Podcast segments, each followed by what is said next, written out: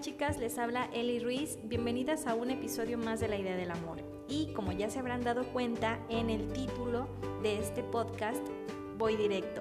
Voy a hacer una dinámica con ustedes, espero la podamos hacer en este momento, en donde quiera que te encuentres. Y quiero que pienses e identifiques, que ubiques a esa vocecita interna, a tu voz interna. Por lo regular, se asemeja mucho a la voz con la que tú hablas todos los días. Identifícala. ¿Listo? Hoy te voy a hablar de esa voz que tienes dentro de ti y que en ocasiones se convierte en el más catastrófico discurso y también en el juez más estricto. Es esa voz que te presenta en ocasiones con los demás, pero que también te dice cómo te queda el vestido que tanto te gusta, pero que ahora desaprueba porque subiste unos kilos de más. Y entonces tal vez no puedes callarla del todo, pero sí puedes aprender a modificar tu discurso interno. Si quieres saber cómo aprender a cuestionarla e incluso conversar con ella, quédate a escuchar.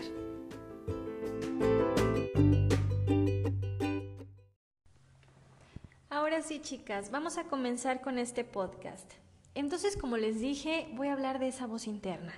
Esta voz interna se da en una pequeña parte de tu cerebro, pero mantienes conversación con ella todos los días y la escuchas a toda hora. A esa voz le vamos a poner un nombrecito y le vamos a poner el yo, tu yo interno. Y a su vez también se le dice ego, y cuando digo ego no quiero decir que es la soberbia o la arrogancia o presunción de la persona, no. En términos de psicología, y no voy a aburrirlas mucho con esto, es la que la hace de mediador entre el ello, que son tus ideales, y el superello, que es la sociedad, las normas, todo lo que nos pone como que ese freno de mano al actuar. Entonces ese punto medio es tu vocecita. Algunos le dicen conciencia y otros teóricos dicen que la conciencia es la del alma. Pero bueno, supongamos que sí es un gran control remoto. Pero ¿qué pasa cuando este gran control remoto se la pasa hablando mal de ti misma? Exactamente. Esa voz es la misma que te deja saber quién eres y cómo te cuenta tus mismas experiencias. Todo lo que tú has vivido a lo largo de tu vida te lo cuenta, te lo discursa de alguna forma. Algunas veces te habla desde tus propias limitaciones. Algunas son lo peor, y tienen siempre que verle el lado negativo. Como te digo, limitaciones al procesar ciertas cosas, ciertas situaciones. Y te voy a poner un ejemplo. Vamos a suponer que terminas con tu novio.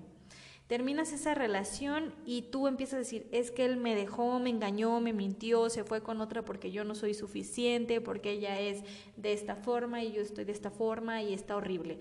Ok, esos juicios que haces y e, esa vocecita te lo recuerda todo el tiempo. Y empiezas a darle vueltas y vueltas y vueltas y al final te lo crees. Y al final lo creas. Entonces, ¿qué pasa si tú cambias y modificas ese discurso? Si cambias la perspectiva, si tú empiezas a resignificar, ¿qué pasaría si en lugar de decir que te dejó, como si tú fueras una bolsa de cosas viejas que ya no usa, y dejas de cosificarte tú solita y solamente dices, se fue y respeto su decisión? Apuesto a que te quitarías una carga emocional muy, muy grande y muy pesada.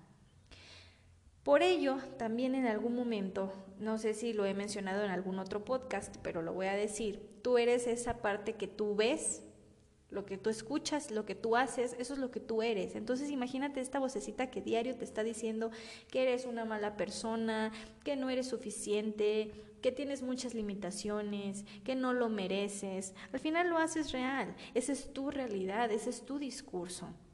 Por eso se dan las fracturas de autoestima, por interpretaciones que se magnifican en cuanto a esas limitantes, en cuanto a esos bloqueos que tú tienes. Las hacen afirmaciones y esto a su vez se vuelve una creencia. Y entonces somos un caos completo. Es como vivir diariamente con tu peor enemigo. Exacto, chicas. Ustedes pueden cambiar su discurso modificarlo, reinventarlo, reinventarse ustedes mismas. Tienen el poder de percibir las cosas de forma diferente, de poder abrazar el sufrimiento de la relación, pero también de liberarse de él, de verle una intención positiva o bien de amarrarse a pensamientos irreales de desgracia y de sufrimiento. Esta conversación interna es la que tenemos que trabajar constantemente y diariamente para obtener resultados en nuestra manifestación de la realidad a conciencia sana y positiva. Entonces, bien, Todos los factores externos nos pueden influir de alguna manera, es real, pero cuenta mucho la percepción que tú tienes de esas situaciones.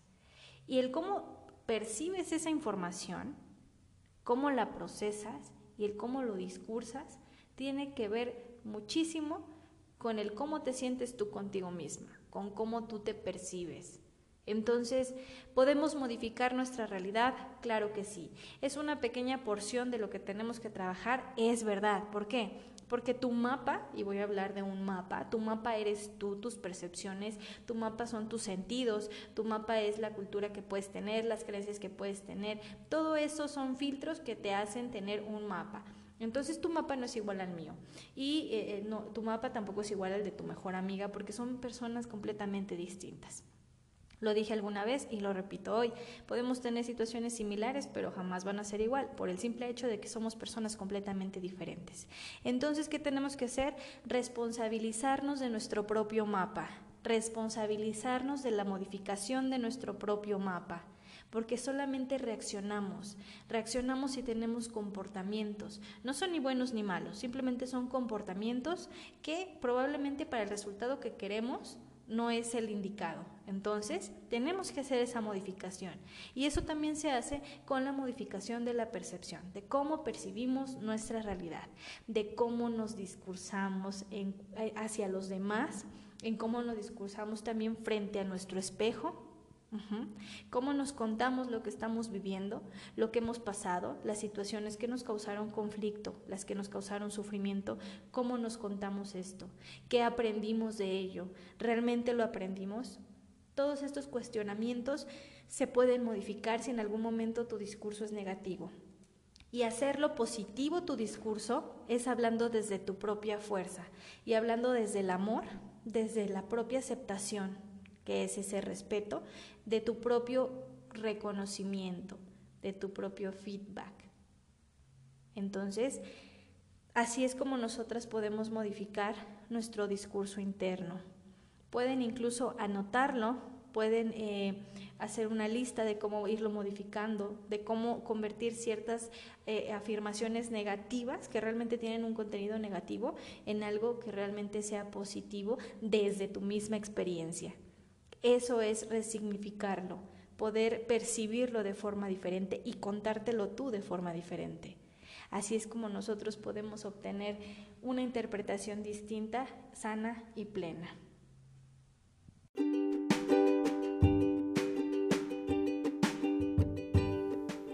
Bueno chicas, ha llegado el momento de ser valientes y como en cada podcast les dejo preguntas de reflexión. La primera es, ¿Cómo te cuentas tu realidad? ¿Realmente te gusta ese discurso que tienes acerca de ti misma? ¿Eres consciente de qué percepción tienes de ti? ¿Hay cambios o modificaciones que quieres hacer? Si tú estás de acuerdo con que tienes que trabajar esta voz interna, entonces comiénzalo hoy. No lo postergues, no lo dejes para mañana. Necesitas ser constante y tiene que ver mucho con reflexionar. Permítete hacerlo. Cuestiona todo lo que dice tu voz interna. Si crees que está siendo injusta, cruel, entonces déjaselo saber. Modifica su discurso, no dejes que solamente ella converse. Para una conversación se necesitan dos. Si quieres cambios, actúa. Cambia de plan, reinvéntate, resignifica. Yo sé que no es sencillo. Se trata de conocerte, de ser juiciosa con lo que estás haciendo. Y yo sé que tú puedes. Ahora sí hemos llegado al final de este podcast. Gracias por llegar hasta acá. Si te gustó y piensas que esto le puede servir a alguien más, por favor compártelo. Si quieres ponerte en contacto conmigo, escríbeme por Instagram o Facebook a la idea del amor arroba Lida Ruiz. Para mí tus comentarios y tus opiniones son muy importantes, entonces te espero por allá. Y como siempre, te mando un abrazo largo y a distancia.